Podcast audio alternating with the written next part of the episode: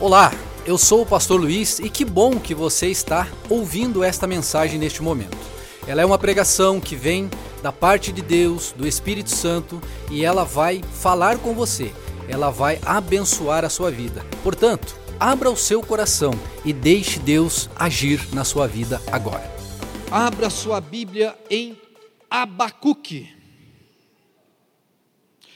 Pode te ajudar. Abacuque está no Antigo Testamento ele está depois de Naum e antes de, de Sofonias. Pastor, eu nem sabia que existia esse livro na Bíblia, Abacuque. Então vamos fazer assim, ó, vai do antigo, do, do, aí abre em Mateus, aí você tem Malaquias, aí depois você tem Zacarias, aí depois você tem, deixa eu ver aqui, que até eu esqueci agora.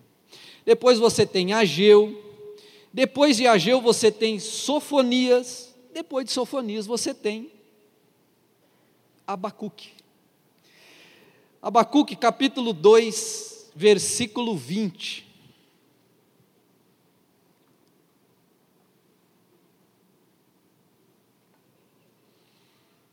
O nome Abacuque aparece só duas vezes na Bíblia. E exatamente no livro de Abacuque duas vezes. O nome de Abacuque, ele significa aquele que abraça, significa abraço.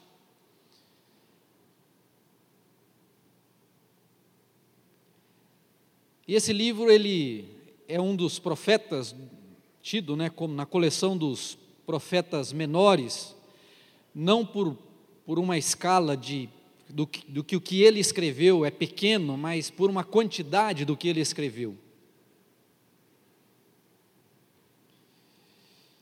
E esse profeta vai me ensinar nesta noite, e ele vai te ensinar nesta noite. Abacuque 2, 20. A poderosa, infalível, eterna palavra de Deus diz assim: O Senhor, porém, está em seu santo templo, toda a terra cale-se diante dele. Se você olhar o que está para trás aqui, você vai perceber que a segunda resposta de Deus ao profeta. É pequenininho o livro, né? No capítulo 1, ele vai se queixar a Deus. Ele vai dizer assim: Deus, o Senhor não ouve a minha oração? O senhor não está vendo o que está acontecendo? e Deus responde para ele uma coisa que não é muito fácil de ouvir. Deus está falando: olha, esse povo meu, o povo de Deus, ele pecou, e ele se afastou de mim, e ele não me teme, por isso eu levantei a Babilônia para derrotar vocês. Olha aqui, coisa terrível. Essa é a resposta. Aí Abacuque se queixa uma segunda vez no capítulo 2. E aí Deus vem dando a resposta e falando assim: olha, o rei da Babilônia, ele tem exércitos poderosos, ele tem cavalos de guerra que ninguém pode parar, ele tem isso, ele tem aquilo, ele é muito poderoso mas ele acha que o poder é dele. Mal sabe ele que é eu que estou levantando ele para fazer isso que ele vai fazer. E a hora que eu quiser, ele cai do mesmo jeito. Existe Babilônia até hoje? Acabou de cantar no corinho: reinos vão e vêm, mas só um permanece para sempre. E ele é Deus. E aí ele vem falando, falando aqui. Deixa eu só voltar aqui. Tá, tudo bem? Não, você não vai estar aí na projeção, mas olha só. Versículo, capítulo 2. É, ver, deixa eu pegar aqui, quer ver onde pega? Vou pegar aqui do versículo 17. Derrubaram as florestas do Líbano, agora vocês serão derrubados destruíram animais selvagens, agora o terror deles virá sobre vocês. Cometeram homicídio nos campos e encheram as cidades de violência. De que vale um ídolo esculpido por mãos humanas? Ou a imagem de metal que só os engana? Como é tolo confiar em sua própria criação, num Deus que nem sequer é capaz de falar. Que aflição espera vocês que dizem a ídolos de madeira: despertem! E dizem as imagens mudas de pedras: levantem-se. Acaso um ídolo pode lhes dizer o que fazer? apesar de serem revestidos de ouro e prata, não há vida dentro deles. E aí o versículo 20, ele vai falar: O Senhor, porém, está em seu santo templo, e não é um templo de mãos humanas, é o universo, porque ele não cabe nem dentro do universo, ele está em tudo isso. Toda a terra cale-se diante dele. Capítulo 3. Aí o profeta Abacuque entoou esta oração: Ouvi a teu respeito, Senhor, estou maravilhado com tuas obras, nesse momento de tanta necessidade, ajuda-nos outra vez, como fizeste no passado. Em tua ira, lembra-te da tua misericórdia Vejo Deus atravessar os desertos, vindo de Edom, o santo vem do monte Parã, seu esplendor envolve os céus, a terra se enche do seu louvor. Sua vinda é radiante como o nascer do sol, raios de luz saem de suas mãos, onde está escondido o seu poder? A peste marcha diante dele e a praga vem logo atrás. Quando ele para, a terra estremece. Quando ele olha, as nações tremem. Ele derruba os montes perpétuos e arrasa as colinas antigas. Dele são os caminhos eternos. Vejo o povo de Cusã em aflição e a nação de Midian treme de terror. Foi com ira, Senhor, que feriste os rios e dividiste o mar? Estavas furioso com eles? Não, vinhas em tuas carruagens vitoriosas. Pegastes teu arco e a tua aljava cheia de flechas, e dividiste a terra com rios. Os montes viram e tremeram, e as águas avançaram com violência. O grande abismo clamou e levantou bem alto as mãos. O sol e a lua pararam no céu, enquanto tuas flechas brilhantes voavam e a tua lança reluzente faiscava. Marchaste pela terra com ira e furioso pisaste as nações, saíste para resgatar teu povo, para libertar teus ungidos, esmagaste a cabeça dos perversos e, e os descobristes até os ossos. Versículo 14: Com tuas armas destruíste o líder dos que avançam como um vendaval, pensando que o povo fosse presa fácil marchaste sobre o mar com teus cavalos, e as águas poderosas se agitaram. Estremeci por dentro, por dentro, o profeta está dizendo, quando ouvi isso, meus lábios tremeram de medo, minhas pernas vacilaram e tremi de terror. Esperarei em silêncio pelo dia em que a calamidade virá sobre nossos invasores. Nós conhecemos mais esse texto do que o próprio autor aqui, o Abacuque, né? Na verdade, o Espírito Santo através dele, versículo 17. Ainda que a figueira não floresça e não haja fruto nas videiras, ainda que a colheita de azeitona não dê em nada, e os campos fiquem vazios e improdutivos, ainda que os rebanhos morram nos campos e os currais fiquem vazios, mesmo assim, eu dei o título da pregação de hoje como sendo ainda assim. Ainda assim, me alegrarei no Senhor. Ainda assim, exultarei no Deus da minha salvação. O Senhor soberano é minha força, Ele torna meus pés firmes como os da corça, para que eu possa andar em lugares altos. Esta é a palavra de Deus. Quando este profeta olhava para o seu derredor, ele via Judá destroçado. O reino do norte, Israel, já tinha sido devastado pela Assíria.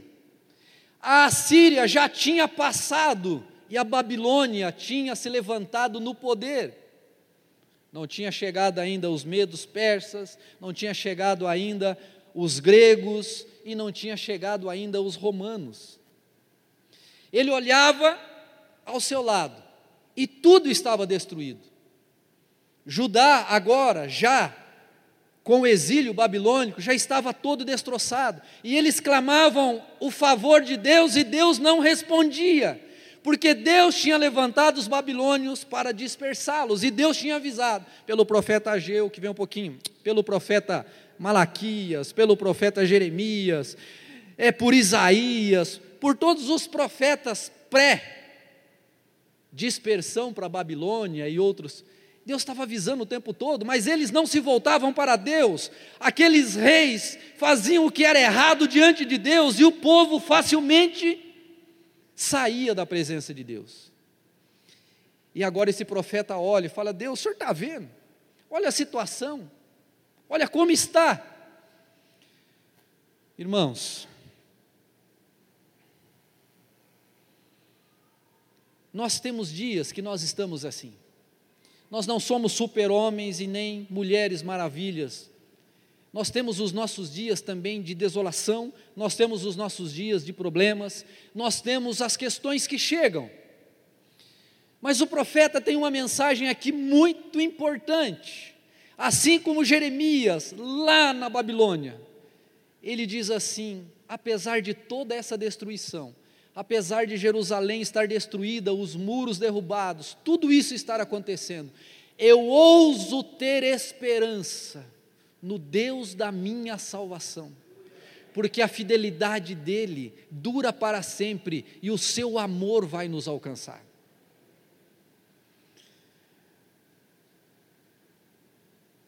Deus está querendo que você passe de fase hoje. Neste relacionamento com Deus. A gente fala que há uma superficialidade. Há pessoas, isso já era na época de Jesus Cristo, que elas estão diante de Deus apenas nos momentos fáceis. Elas chegam, está tudo fácil, beleza, ok, então agora eu me afasto no momento de dificuldade, elas vêm para pedir ajuda, a hora que recebem ajuda se afastam. E isso é um problema, porque os discípulos de Jesus já foram assim. Ele multiplicou os pães, ele multiplicou os peixes, e ele alimentou aquela multidão, e de repente ele vem e fala: Olha, eu sou o pão vivo que desceu do céu. Esse pão mata a fome da terra, mas assim como Moisés, lá no deserto, pegou o maná, mas o maná não era capaz de matar a fome eterna, eu sou o pão vivo que desceu do céu, e quem não comer de mim, não viverá. E de repente cada um foi se afastando pelo seu caminho e foi embora, porque não queriam Deus. Está na hora de nós, no século 21, a gente passar de fase no nosso relacionamento com Deus. Porque os problemas, eles vêm, as dificuldades, elas vêm. Eu gostaria de dizer a você que você não vai ter problema depois que você aceita Jesus Cristo, mas não é verdade. Você recebe o maior presente que você pode receber Quando você recebe o Senhor e Salvador da sua vida no seu coração, você recebe a vida eterna. Mas esse próprio Jesus, que te dá a vida eterna, ele disse: No mundo tereis aflições, mas tem de bom ânimo, porque eu venci o mundo. O que eu mais vejo, às vezes, no gabinete pastoral é a pessoa chegando diante do desafio, e na hora de enfrentar o desafio, porque ela tem Deus com ela, ela recua, ela não enfrenta, e com isso ela não ganha, ela não aumenta a musculatura espiritual, e ela não passa, ela não vai adiante. E entenda, se você está passando por uma aprovação, ela é permissão de Deus na sua vida, e a aprovação tem dois propósitos: ou ela vai te aproximar de Deus, ou ela vai te afastar de Deus. Que história é essa da gente só dar glória a Deus e aleluia na hora que está tudo bem? Aonde está escrito isso? Não existe. Mas é necessário, como eu disse, ir adiante. E esse nosso irmão, esse profeta, ele começa fazendo uma oração difícil no capítulo 1, no capítulo 2 ele reclama, e ele vai, e no capítulo 3 ele se rende. Porque se você voltar no capítulo 2, tem um versículo que nós conhecemos muito bem do Novo Testamento, mas que com certeza o Espírito Santo usou exatamente essa literatura, esse texto, para inspirar o apóstolo Paulo quando ele escreveu a sua carta aos Romanos. O 2,4 diz assim: olhe para os arrogantes, é Deus quem está falando, olhe para os arrogantes, os perversos que em si mesmo confiam. Profeta Abacuque, olhe para eles. E aí ele continua: O meu justo, porém, viverá da fé, viverá pela sua fidelidade a Deus. Está aqui o segredo. E aí ele começa a fazer essa oração aqui no capítulo 3, que é um salmo também, não é porque não está no salmo que não é um salmo, mas é uma oração, um salmo que ele coloca diante do Senhor. E ele já aqui muda. Aqui ele nos ensina que nós devemos acima, apesar, todavia, ainda assim, seja qual for, o ainda assim te coloca numa encruzilhada. E os ainda assim, eles acontecem na nossa vida o tempo todo. Porque não é todo dia que é glória a Deus e aleluia, é vitória e é só vitória. Não é. Nós precisamos entender muito bem isso nós precisamos entender quem nós somos em Deus e quem Deus é em nós, e o que é viver nesse mundo, e o que é mostrar Deus nesse mundo. Nesta noite, tem muita gente aqui com ainda assim. E o que está nesse ainda assim? Talvez você olhe para a sua vida e você vai encontrar problemas. Talvez você veja, pastor, como é que o senhor quer que eu vá adiante? Confie no Senhor, porque o justo viverá pela fé. O justo viverá pela fé, e se ele retroceder, a Bíblia diz que Deus não se agrada. Então, nesta noite, você veio aqui neste lugar, o Espírito de Deus te trouxe aqui para te mostrar o seguinte: olha, o ainda assim vai acontecer com você. Se não aconteceu, ele pode acontecer amanhã, porque as coisas acontecem uma enfermidade chega, um desemprego acontece, um problema, outro acontece, coisas acontecem, gente. E aí? Confie no Senhor, porque nós vamos entender aqui que ele começa a falar no versículo 17: ainda que a figueira não floresça. A figueira não floresce. A figueira ela dá o fruto direto. E a figueira, na verdade, o que ela tem de bom nessa época e para esse povo aqui é uma sombra maravilhosa no meio do deserto, onde você pode descansar. Aliás, Jesus chamou alguém que estava embaixo de uma figueira, vocês lembram? O nome dele é Natanael. E Jesus chega para ele: Eu te vi lá embaixo da figueira. O que, que ele estava fazendo? Ele estava descansando, porque era um sol escaldante. E ele está dizendo aqui: ó, ainda que a figueira não dê folhas, ela fique peladinha, só nos galhos. Ainda assim, e não haja fruto nas videiras, e que a colheita de azeitona não dê em nada, ele está mexendo em toda a estrutura econômica e de sustento daquelas pessoas. Eles viviam disto. E ele continua dizendo: olha, se azeitona não der nada, não vai ter o azeite, né? Que é da, da, azeitona vem o azeite, que era a base da comida deles lá, e é até hoje a base, que não dê nada, que os campos fiquem vazios, o cereal lá, que não dê nada. Que mais? Que ainda os rebanhos morram nos campos e os currais fiquem vazios.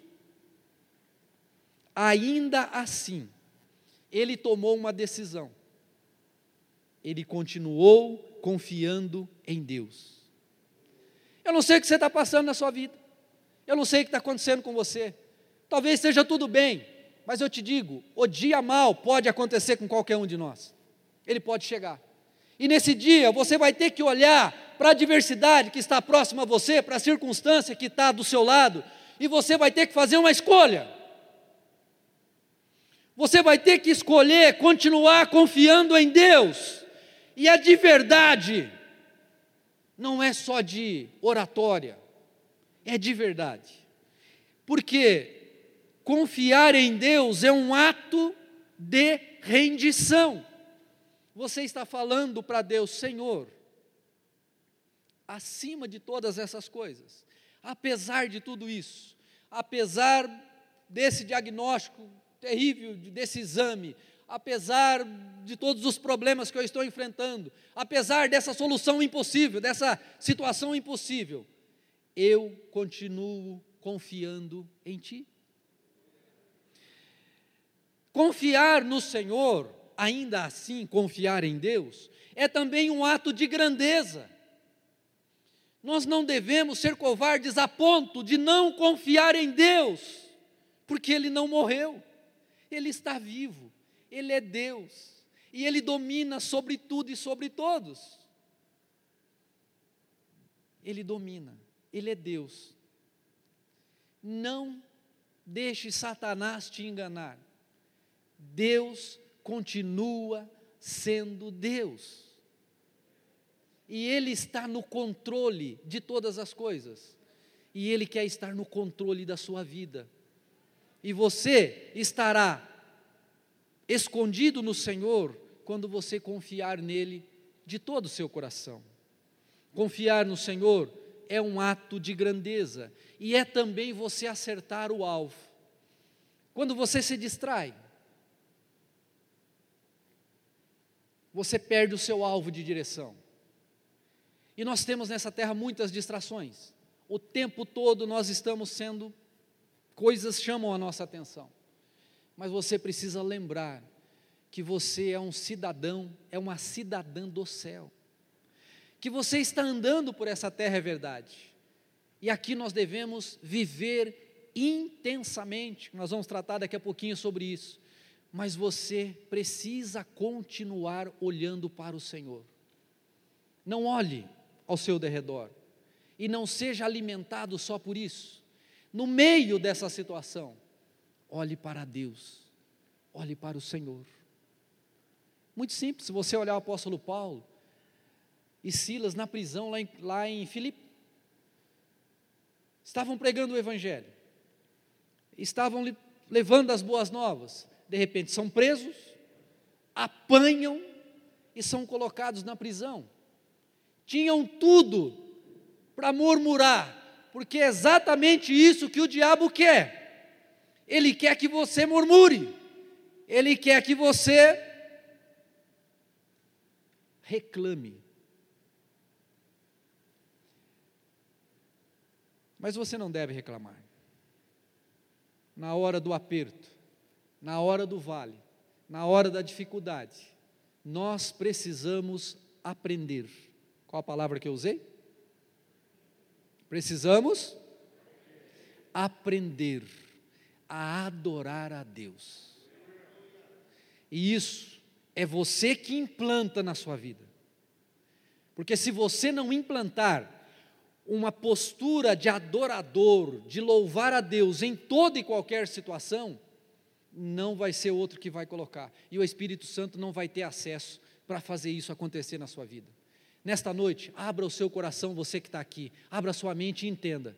No meio da sua luta, no meio da sua dificuldade, no meio do seu problema, na hora mais difícil lá na empresa, eu, se eu fosse você, e eu também fiz um propósito diante do Senhor, comece a cantar um louvor, um corinho que você gosta, comece a dar glória a Deus e aleluia. Pastor, vai mudar? Eu não sei, mas você vai atrair a, a atenção de Deus, e eu sei que onde Deus está, tudo pode mudar, porque Ele é Deus e Ele é soberano, Ele está no nosso meio.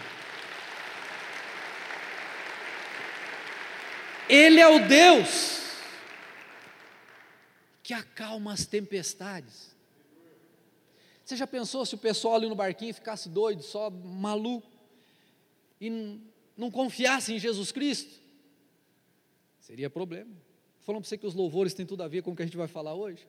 Ele está na tempestade, ele acalma a tempestade. Qual a tempestade que está te assolando?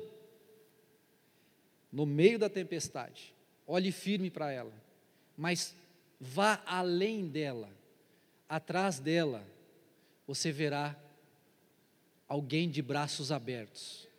A mão dele está perfurada, tanto à esquerda quanto à direita. Ele é Senhor. E ele tem poder para mandar aquilo acalmar. Pastor não acalmou, ele passará com você. Mas você precisa enxergar Deus em toda e qualquer circunstância e deixar isso transparecer nas suas atitudes porque Deus, Ele está presente na nossa vida. A gente tem que parar só do discurso, e a gente tem que levar isso que a gente vive aqui para todos os momentos da nossa vida. Acertar o alvo. Ele acalma a tempestade. É um novo estilo de vida. As coisas velhas passaram. O tempo do terror, o tempo de ficar com medo, o tempo de achar que nada vai dar certo, e às vezes nada dá certo mesmo, e que tudo é assim mesmo, passou. Agora você tem Deus, agora você conhece a palavra, você não está sozinho, e você já descobriu que o seu fôlego de vida é dado por Ele. E que você não pode se curvar diante das dificuldades, porque você não luta mais sozinho, você tem um Deus que luta ao seu lado. E aí você tem que superar isso. Você tem que ir além. Sabe por que, eu digo isso? Porque o século 21 no Brasil é muito fácil ser crente. Parece que é um status. Mas ainda nessa época, nós temos países onde se você falar que é crente, você é morto exatamente naqueles momentos. E ainda continua sendo o povo mais perseguido da face da terra é o cristão. No Brasil está muito fácil. É por isso que nós devemos dar glória a Deus, nós devemos agradecer ao Senhor, mas nós não devemos ignorar o fato de que quando vier a luta, a dificuldade, você precisa se posicionar diante dela e você precisa crescer. Ainda essa semana eu recebi um vídeo de um missionário que eu fiquei olhando para aquele vídeo e falei, meu Deus, eu eu tenho uma igreja enorme, um prédio enorme, eu tenho liberdade para falar, eu tenho a Bíblia, nossa, eu tenho a internet que transmite, eu tenho os irmãos que se assentam lá em poltronas maravilhosas, que se brincar você dorme, eu tenho uma igreja climatizada, e às vezes o crente faz corpo mole para ir para a igreja. Temos que crescer.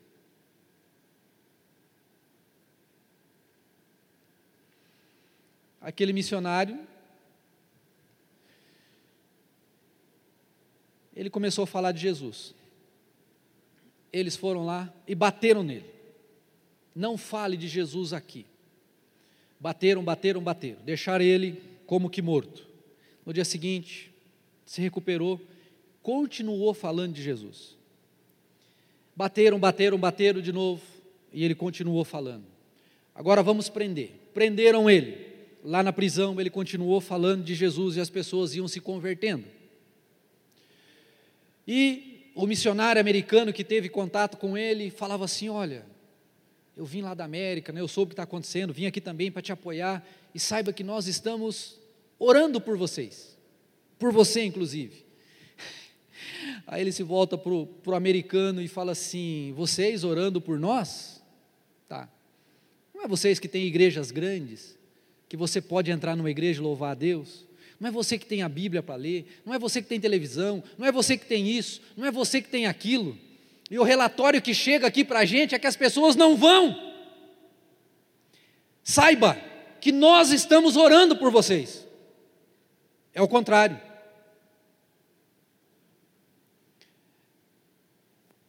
E aí prenderam o homem. E aí falaram: agora nós vamos matar esse homem. Tá bom. Aí marcaram a data para matá-lo. Aí era, era por eletricutado não tinha lá a, o lugar para matar, levaram ele em praça pública, pegaram os fios desencapados lá, tudo, prenderam nele e ligaram lá o negócio. Deu um estouro, acabou tudo, queimou tudo, e o crente lá, o nosso irmão, não aconteceu nada com ele. Aí falaram assim: é um problema aí da nossa geradora, da CPFL deles lá. Tá bom. Colocaram o homem de volta na prisão, marcaram uma próxima data.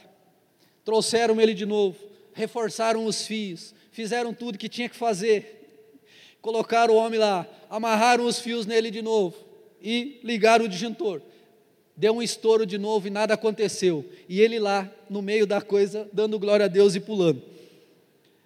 Aí o chefe lá do, do país falou assim: Olha, eu já entendi, não dá para matar esse homem faz o seguinte, deixa ele continuar falando aí. Irmãos, isso não é história da Caroxi, isso é fato verídico. Tem um vídeo que viral por aí que circula, isso não é história, é fato verídico. É muito fácil para nós, mas nós precisamos passar dessa fase. Nós precisamos viver de verdade o nosso amor por Deus. Por isso, uma coisa simples, ainda que coisas estejam acontecendo na sua vida. Pastor, eu tenho motivos para ficar triste, eu tenho motivos para descrer, eu tenho motivo para acreditar que nada vai dar certo. Se isso está acontecendo, lembre-se do profeta Abacuque. Estava tudo derrotado, tudo destronado, tudo acabado, tudo acabado. De repente Deus levanta Ciro e os medos persas ali destroem a Babilônia e de repente lá está um homem chamado Esdras. E de repente aquele rei, e você vai ver isso, né, lá no Antigo Testamento também, eles voltando da Babilônia para reconstruir os muros, para restaurar a adoração. E Deus levanta, e de repente a nação ali se fortalece novamente. Sabe por quê? Porque Deus nunca perdeu o time da história. Deus nunca perdeu nada disso. Porque Deus tem um plano, e o plano de Deus era que Jesus nascesse em Belém, quatrocentos e poucos anos depois desses episódios. Acabou a história. Deus falou: não, não acabou a história. Eu pego e puxo de novo. Porque não há reino nesse mundo que resiste o poder do nosso Deus. Se estão no poder, é por permissão de Deus. E aí Deus levanta Neemias, o homem cheio da coragem, e só para ir falar com o faraó dele lá, que não era faraó, né? Mas que era o seu rei. Ele tinha medo de chegar diante dele. Primeiro ele vai orar, ele fala com Deus, ele fala: Deus, não dá para lá em Jerusalém ficar daquele jeito. Eu estou aqui, eu estou sofrendo, eu preciso ir lá reconstruir. E ele vai ao rei e fala: Olha, eu estou aqui porque o meu povo está perecendo e eu quero ir lá reconstruir. E o rei autoriza. E manda gente com ele, manda dinheiro com ele, e ele reconstrói o muro. Você conhece a história lá contada no livro de Neemias. Mas Abacuque também antes dele. Mas Deus nunca perdeu a linha do tempo, porque Jesus Cristo precisava nascer. Porque senão eu e você não estaria aqui nesta noite. Então entenda, Deus é Deus. Como ele disse, eu sou o Senhor. O Senhor está no seu santo templo e toda a terra cale-se diante dele. Deus é grande, Deus é poderoso. E a sua vida, se estiver na mão dele, ela não perecerá. Ela passará da morte para a vida. Você só vai continuar vivo na presença de Deus. Por isso que você não pode desistir jamais. E você não pode olhar só para o seu derredor. Ainda assim, independente do que esteja acontecendo, confie no Senhor, porque Ele tem o melhor para você, porque Ele é Deus. Aleluia! Mas ele continua dizendo: exultarei no Senhor, no Deus da minha salvação. O que é esse exultar? Exultar é se alegrar sobremaneira. É uma alegria que ela é grande, você exprime grande alegria, né? Até marquei aqui, ó. Experimentar e exprimir, ou seja, grande alegria. Alegrar e exultar é uma opção. Você sabia disso? Estar triste e reclamão é uma opção. Estar alegre e exultando a Deus é uma opção. E você é livre para escolher. Antes de Jesus na sua vida, você não tinha escolha. Você era escravo do pecado. Você era escravo do diabo. Mas Jesus entrou na sua vida. Jesus entrou na minha vida. E ele mudou a minha forma de pensar, a minha forma de ver, a minha forma de agir. E agora eu tenho a opção de escolher exultar no Senhor. Então, a gente vê aqui que o profeta, ele fez uma opção. Ele optou pelo espiritual. E aqui a gente precisa chamar um outro personagem que você conhece muito bem. Jó. Quantos já leram a história de Jó? Quantos já leram o livro de Jó? Deus falando sobre ele. Está vendo meu servo Jó? É íntegro, é fiel, se desvia do mal, nananã, nananã, é ele. E Satanás achou que ele ia blasfemar contra Deus. E Deus falou: tá bom, vai lá. Tirou tudo que ele tinha. Num dia só, esse homem perdeu tudo que ele tinha, perdeu os filhos, perdeu tudo. Você já pensou? Num único dia.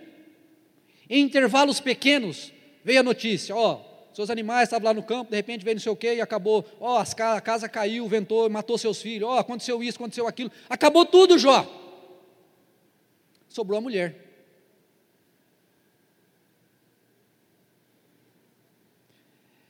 E aí, Jó começa ali na sua batalha com Deus.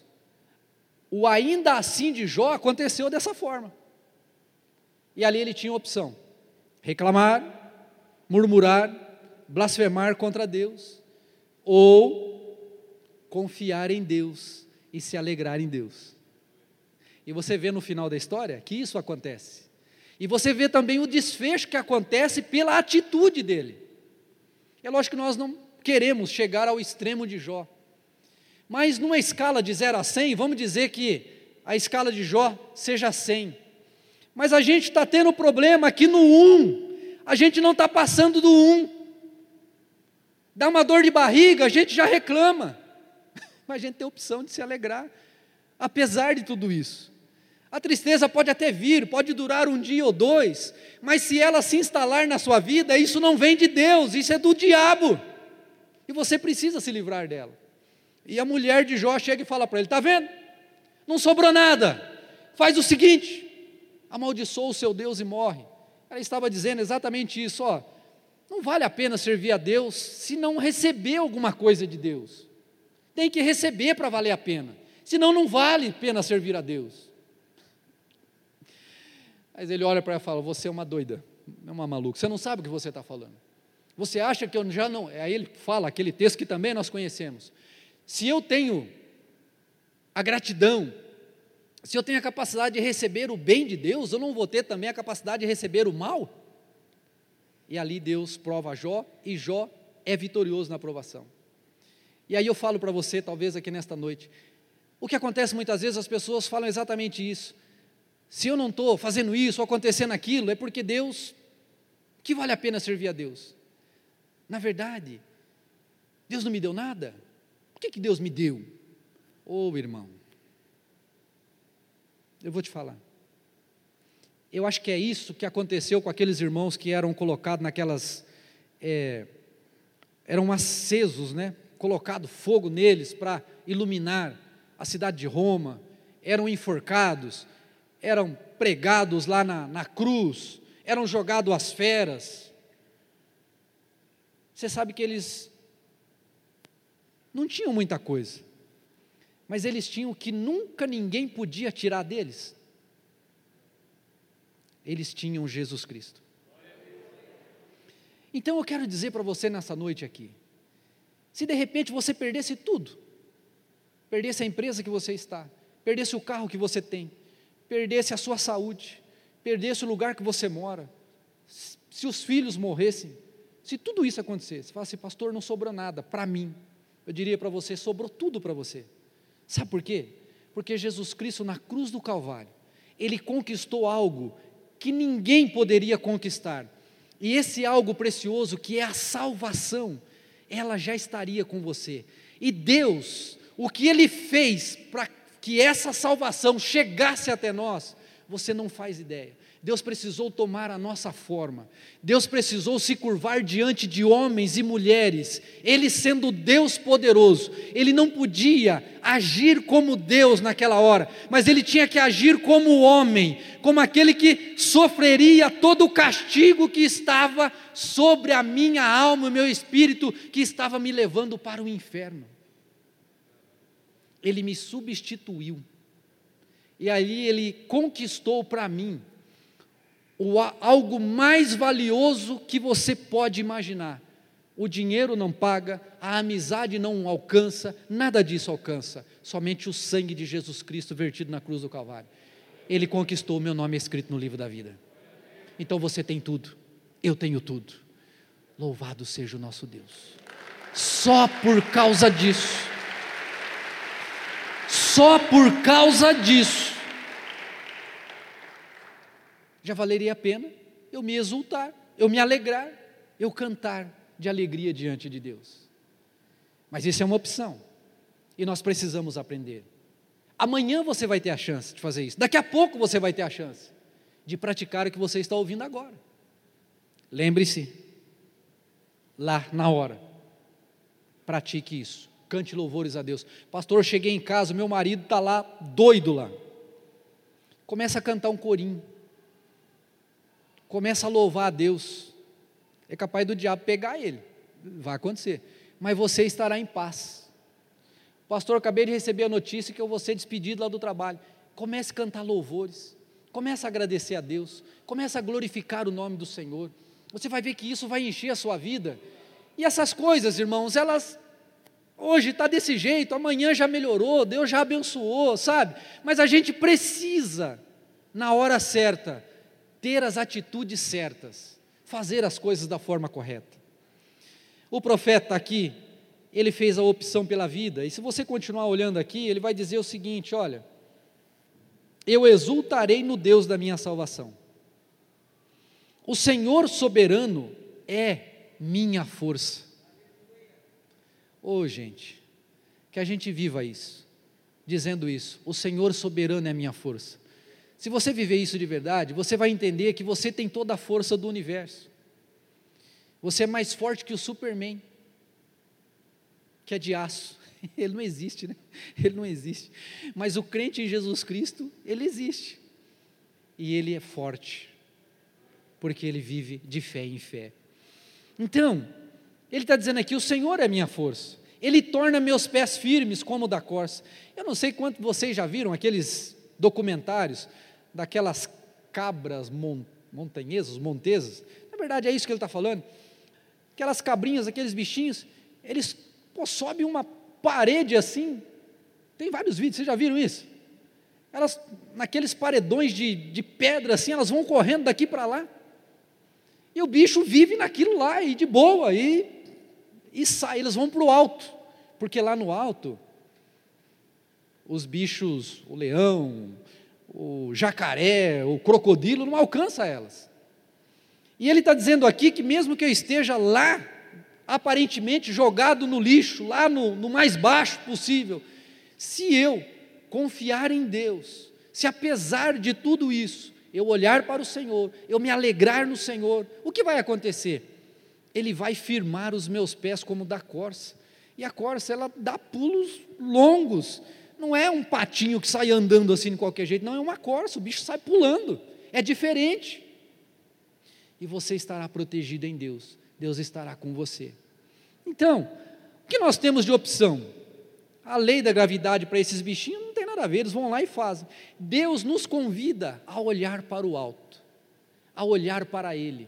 Porque quando eu olho para Deus, eu paro de olhar para as coisas que estão perto de mim e eu vejo que o meu Deus é poderoso. Aí quando eu olho para a circunstância que está ao meu lado, eu já estou empoderado, eu já estou com a minha fé renovada e eu parto para cima do problema e resolvo.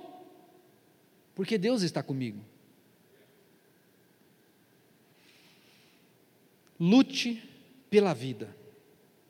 Talvez nessa noite tenha alguém aqui que já deixou até de lutar pelos seus sonhos, já deixou até de lutar pela sua vida, já está mais reclamando do que fazendo isso, já deixou tudo de lado. Não deixe os seus sonhos morrerem, viva a vida. Viver é bom e viva com intensidade. Pastor, mas eu já sou meio meio velho, acho que a morte está chegando, mas já chegou? Não! Então viva com intensidade, porque você não sabe o dia. Vá viver, vá realizar os seus sonhos. Não olhe para as circunstâncias. Você tem um Deus que está com você. Viva com intensidade. Não deixe os sonhos de Deus morrerem na sua vida. Se Abacuque tivesse tido a atitude que muitos de nós às vezes têm, a gente não estaria lendo o livro dele com três capítulos. A gente estaria, sei lá. Mas esse homem, ele teve um encontro com Deus. E Deus não fala na coletividade, Deus fala na individualidade. E nesta noite Deus está falando no seu coração. Eu não sei. Mas você precisa entender. E você precisa parar e considerar. E você precisa entender que você precisa ir além. Você precisa entender que na hora do louvor, aqui na igreja, você precisa louvar mesmo. Que lá na hora da luta você precisa louvar, você precisa dar glória a Deus. Tem que fazer o trabalho, gente. Não é uma coisa assim de, de maluco. Não. É você sabendo o que está fazendo. É você sabendo. Está difícil está na dificuldade, está na batalha. Mas o Matos Nascimento já cantava, né, pastor Danilo? Passando pela prova, dando glória a Deus. Porque é verdade. Aí Deus vai olhar e vai falar: Meu filho, ele tá, eu sei que ele está passando, eu conheço. Deus te conhece, meu irmão. Deus te conhece. E o Senhor vai se alegrar com você. E quando isso acontece, olha, você não pode imaginar os milagres maravilhosos que acontecem. Jó teve a sua vida retornada em dobro para ele. A Bíblia fala sobre isso, que os dias finais de Jó foram maiores do que os outros. O apóstolo Paulo, lá na prisão, ele foi solto e o carcereiro e toda a sua família foi batizada, declarando que só Jesus Cristo é o Senhor. Eu não sei o que Deus vai fazer depois que você se levantar como um homem e uma mulher de Deus, que ainda assim, a dificuldade está aqui, pastor, o problema está aqui, mas ainda assim, eu continuo confiando em Deus, ainda assim, eu continuo me alegrando no Deus da minha salvação. Que bom que você chegou até aqui. Eu acredito que Deus tenha falado ao seu coração. E para você conhecer mais da nossa igreja, nos siga nas redes sociais. Nós estamos no YouTube, estamos no Facebook, no Instagram e também aqui no podcast. Que Deus abençoe a sua vida e até a próxima mensagem.